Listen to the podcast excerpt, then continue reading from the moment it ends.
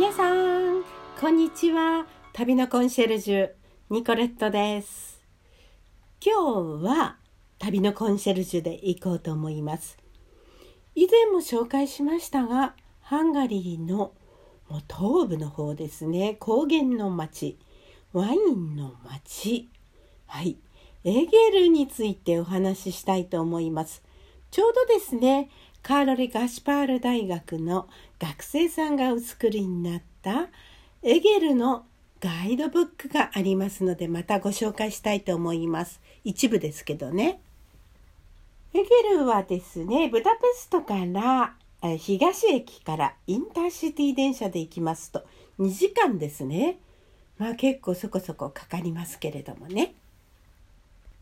はい、ではこのエゲルの歴史を学生さんのガイドブックよりご紹介したいと思います。この地域には10世紀頃からハンガリー人が住んでいました。10世紀っていうと900年代ですね。ハンガリーの最初の大聖堂はここに作られました。大聖堂の隣にエゲルの歴史的な町が立ちました。このハンガリー大聖堂ハンガリーでね2番目に大きい聖堂なんですね。1番目は以前ご紹介したエステルゴムの大聖堂ですね。これが一番大きいんですけどね。これが2番目に大きい聖堂ですね。14世紀から15世紀に町の隣の森が焼けました。そこにブドウを植えたということなんですね。いやそのおかげでエゲルは、えー、ワイン生産の町ということになったわけですよね。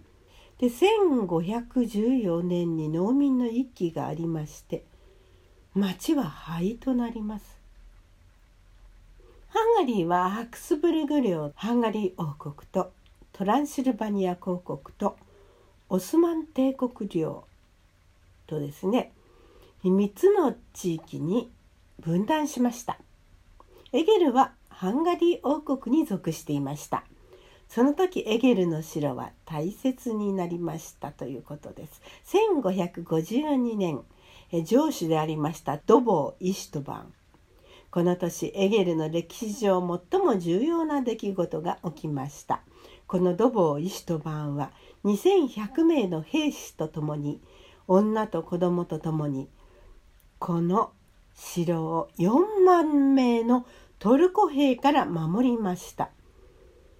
ね、これはね有名な「エゲルの星」という小説でも描かれておりまして子どもたちも必読書となっていましたね。えー、一生懸命頑張ったんですけれどもトルコ兵を追い返したんですけれども残念ながらエゲルは1596年から1687年までオスマン帝国の一部になりました、え、占領されてしまいますねトルコにね。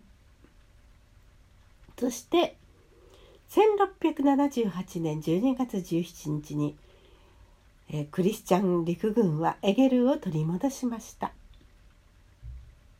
エゲルはラーコツィ独立戦争の時1703年から1711年までハンガリーの中心でしたラコツィの本営はエゲルにありましたということでエゲルはハンガリーにとっても大変重要な町ということになりますね。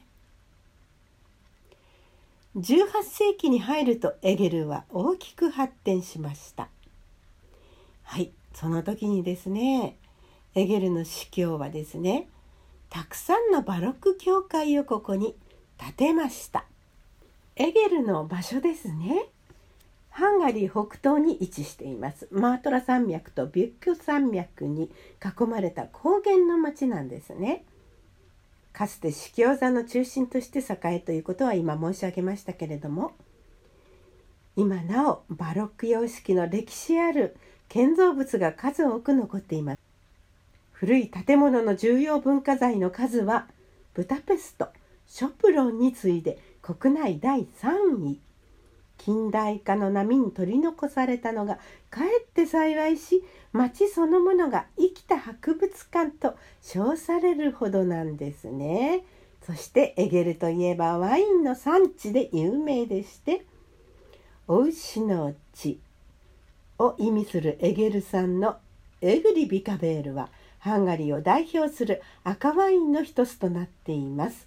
国外からもワインを購入しにエゲルにやってくる人は多くワイン好きなら是非美女の谷へ足を運んでみてください。私もね家族と一緒にそしてお友達と一緒にまたお客様と一緒に何度も何度もこのエゲルを訪れました町の中心はですねドボーイシトバン広場と言いましてですねここに教会がたくさん並んでおりましてここの教会で式結婚式を挙げまして、えー、その後ですねあその前かなあの市役所があるんですね。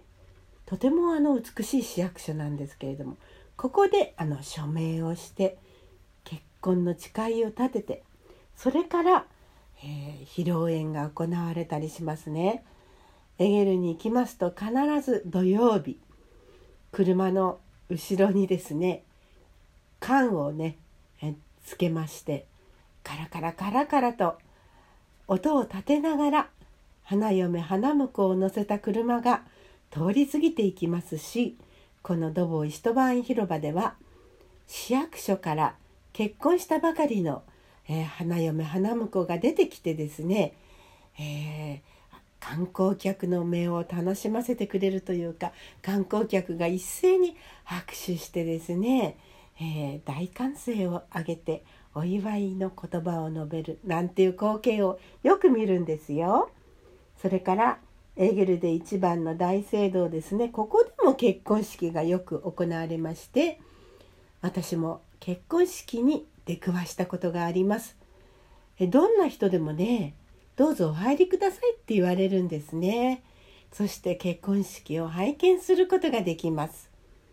うんちょっとやっぱり日本とね違いますね。すごくいいな。なんて思ってしまうんですけどどうなんでしょうね。エゲルの歩き方を学生さんが紹介しています。エゲル駅からエゲル大聖堂まで歩いて16分かかります。大聖堂からロボーイシュトバン広場までは7分かかります。エゲルで一番人気ある歩き方のコースはドボーイシュトバン広場から始まります。広場の真ん中にあるドボーイシュトバンの像はエゲル城を向いています。広場の隣に記念碑と古い建物があります。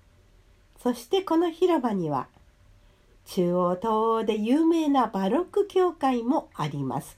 この教会の名前はミノリタ教会です。ここから城まで歩いて12分かかります。エゲルの一番大切な建物です。エゲル内は広くてたくさんの建物があります。城を見たらガールドーニゲーザ博物館に行きましょう。城の北口から3分で行けます。ガールドーニゲーザ博物館からドージャ十字広場へは8分かかります。この広場からコシューラーヨシュ通りが始まります。この道のりは中心部の一番有名な道です。コシュトラーヨシュ通りを歩くとたくさんの古い建物を見ることができます。え私のおすすめはですね、聖茶にユシュトバン通りというのがありましてですね、そこを歩いていくと修道士の格好をした修道士の方々によく出会います。えここにですねエステルハージカーロイ教育学校というのがありましてですね。はい。ここをねずっと行きますとまた古いね街並みを見ることができます。